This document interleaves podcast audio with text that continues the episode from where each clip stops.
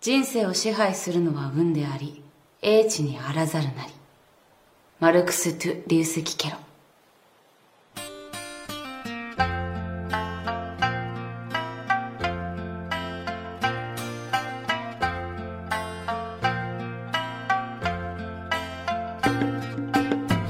各位好，这里是微深夜电台，我是慧莹。 刚刚在节目的开始呢，听到的一段日文是在电影《行骗天下运势篇》的第一句话，翻译过来就是：“支配人生的是运气，而非智慧。”前几天呢，我看完这部电影，就把长泽雅美饰演的女主角达子的一张截图作为我的朋友圈的封面。在截图当中，达子瘫坐在沙发上，满足的喊着。一直走运不是再好不过了吗？呃，想要先简单的介绍一下这部电影哈。电影呢就讲述了三个信用诈骗师，达子、小少爷和理查德，他们会运用他们高超的骗人的伎俩，从各种利益熏心的人们手中骗取钱财。这三个诈骗师他们的事业呢刚开始非常的顺风顺水，就骗了一个又一个的大富豪。但是自从他们遇见了一个。爱赌博的投资人叫 Acton 不仅没有骗到他，反而是被坑了五千万。从此之后，他们在欺骗的道路上开始遇到一个又一个的挫折，骗不到人就算了，就是在家里都能够被屋顶掉落的吊灯砸中。三个人就开始相信运气，觉得是达子的好运被 Acto 这个似乎运气更好的人吸走了，达子他的好运就没有了。另外两个人呢，害怕跟着达子，自己也变得非常的倒霉，然后就离开了他。三个人就此解散。小少爷金盆洗手去了一个遗物整理公司做员工。理查德爱上了一个饭店老板娘，不顾一切的疯狂的追求她。达子呢不甘心自己的运气被 Acto 吸走，就拿了一亿元找 Acto 算账，想用赌博的方式把被坑的钱赚回来。最后呢，三个人的下场都非常的惨。可这个其实也是达子诈骗计划的一部分。行骗天下的最大的魅力就在于它剧情的反转，所以呢，好像也不能做太多的剧透。总之就是真的很好看，喜欢悬疑片啊以及喜剧片的朋友可以去看一看。影片呢主要就表达了，靠运气还不如把事情想得周全。但是更可爱的地方在于，它同时也表达我们不能够蔑视运气。执着努力，同时心怀侥幸的人才最可爱。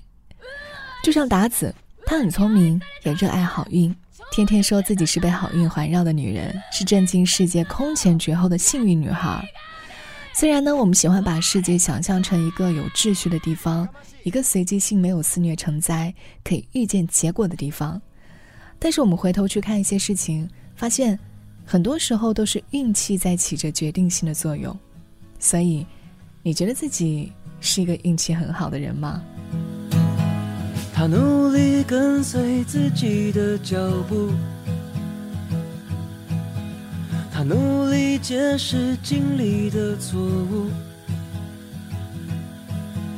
他后悔去时的回忆不再有出入。什么是绝对？什么是领悟？他拥有承受自主的态度，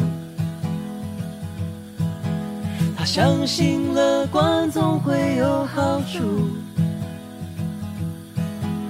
当他接纳快乐悲伤而带来的起伏，什么是迷惘？什么是无助？季节更替，年轻的心。踏着红彩汇集的河，后产生的荒芜，重新种下一棵棵树，带它飞往永恒的国度。他终于拥有自主的态度，他相信乐观总会有好处。当他接纳快乐、悲伤而带来的起伏，什么是倾诉？什么是糊涂？季节更替年轻的心，踏着红彩绘记的河，肆虐后产生的荒芜。重新种下一棵棵树，带它飞往永恒的国度。即便未知，也不再无助。最终，我们都站在同一处。记得来时方向的路。重新开始也不会踌躇。什么是痛苦？什么是祝福？很多人在谈及自己某件事情的成功的时候，总是会强调：“哎呀，是自己的运气好。”人们会说，运气是强者的谦词。可是作为当事人的他们，是真的觉得自己运气好，不是什么谦词不谦词。就像作家余华。他写了那么多小说，为什么《活着》和《许三观卖血记》在今天如此受欢迎？很多学者是分析了一大堆的理由，余华自己也分析了一下，最后分析来分析去，他真诚的说：“我觉得唯一的理由就是运气好，确实是运气好。”他补充说道：“义乌的经济奇迹起来以后，上海、北京的经济学家、社会学家去调查义乌奇迹。”义乌人告诉他们三个字：“胆子大，就是胆子大，创造了义乌的奇迹。”所以活着为什么现在受欢迎，也是三个字：运气好，没有别的可以解释了。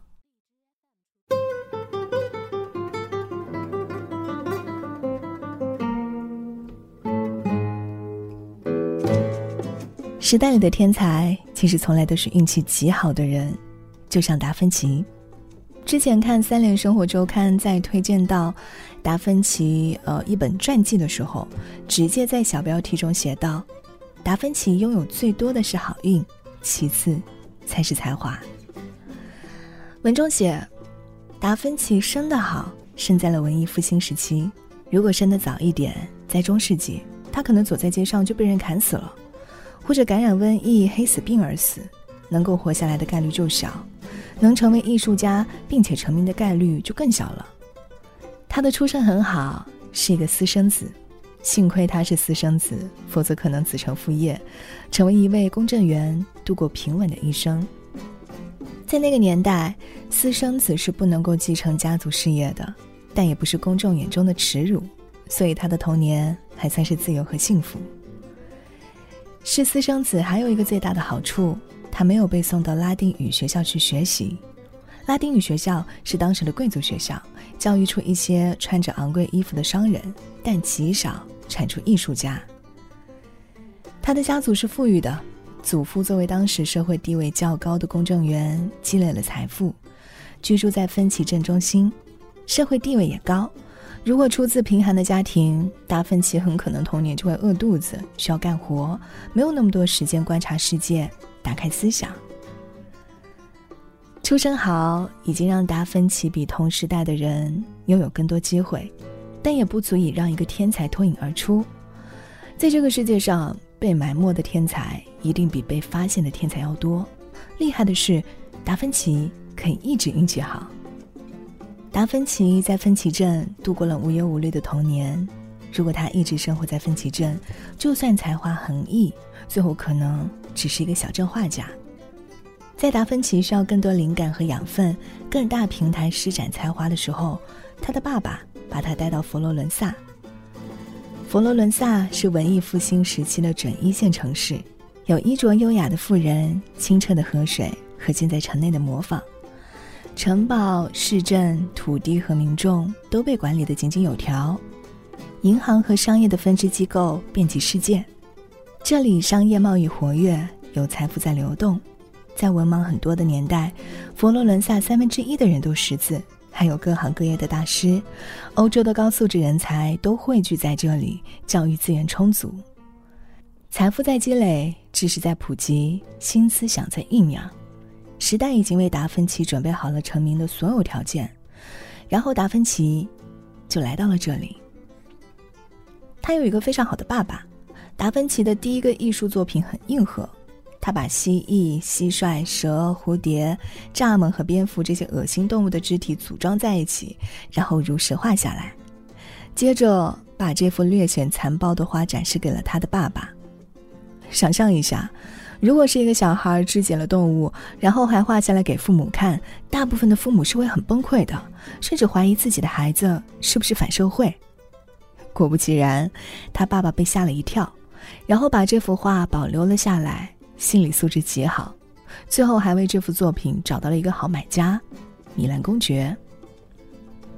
米兰公爵看到这幅作品，非常的赏识达芬奇，成为了达芬奇的第一个金主，帮助他开设工作室，最后牵线让达芬奇为圣玛利亚感恩教堂绘制《最后的晚餐》，留下了让他永垂不朽的作品。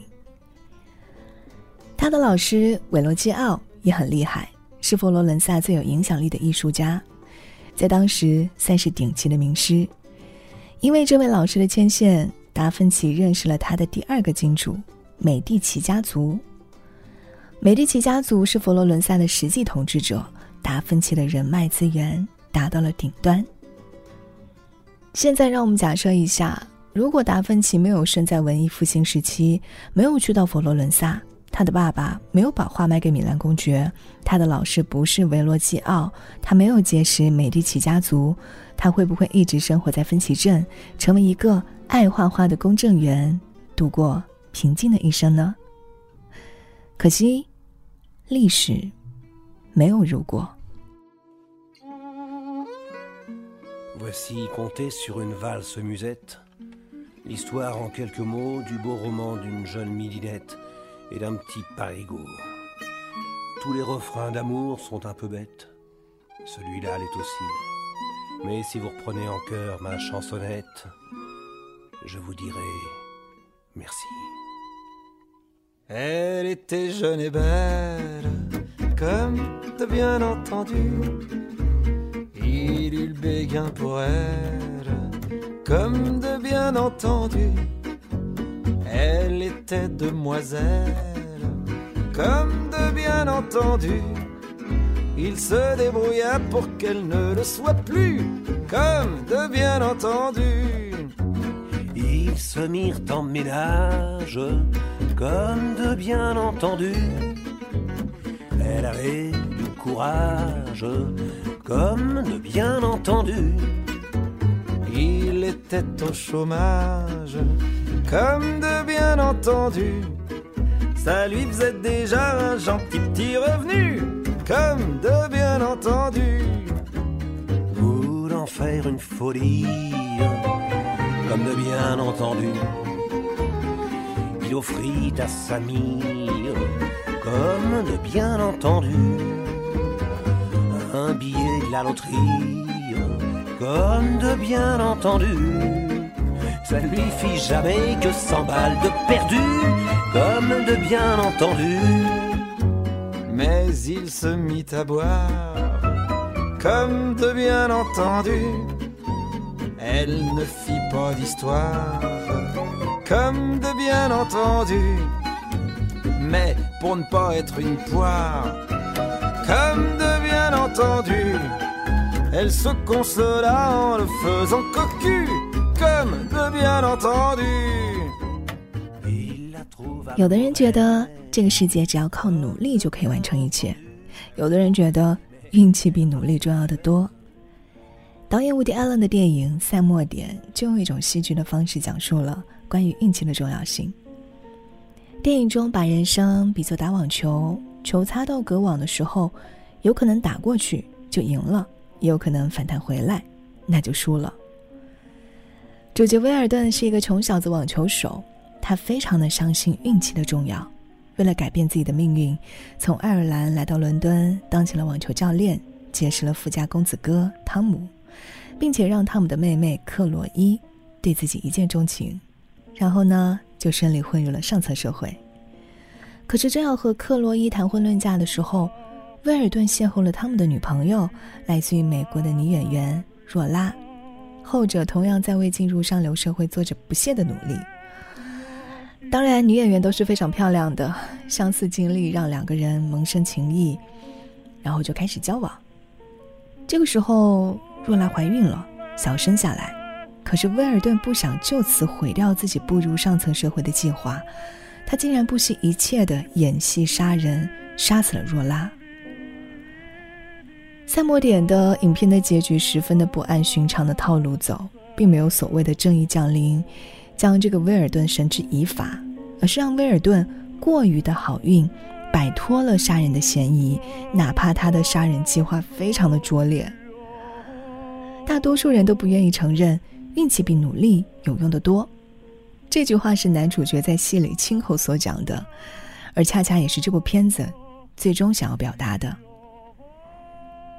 威尔顿说：“有人说我需要运气多过实力。”他一定参透了人生。人们害怕面对这个事实，那就是人生的很大一部分都靠运气。想到许多事情无法控制是很可怕的。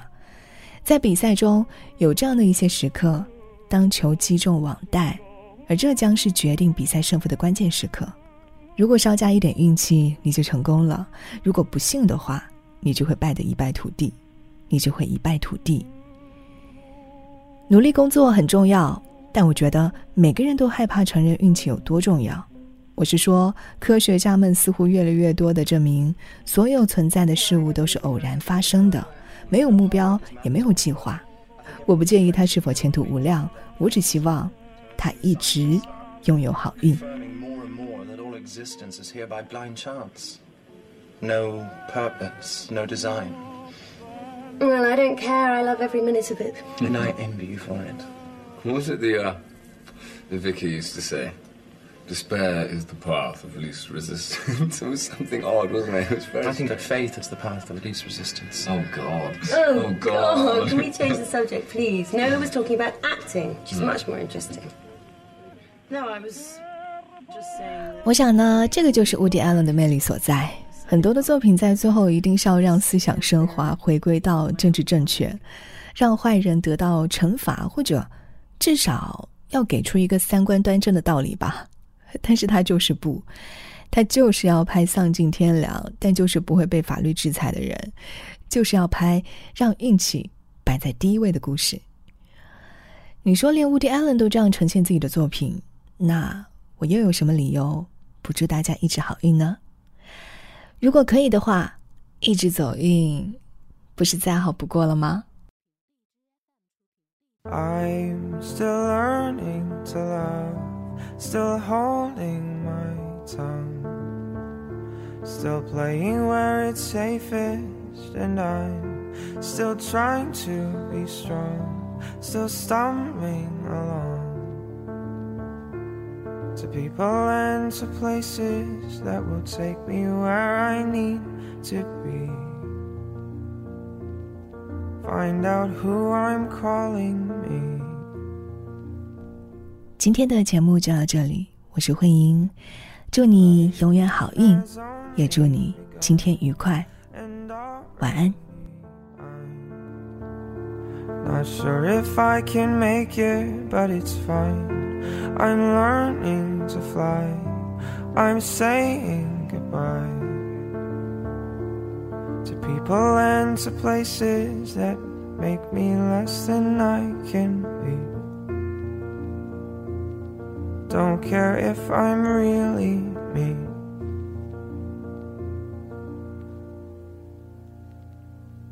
I am ready to try this thing we call life. Though I won't do it perfect, and I'm still so terrified, still so scared to die. But maybe it's all worth it if I go to where I need to be. Find out who I'm calling Fight off all the negatives, the worries, and the doubts. And don't forget to breathe.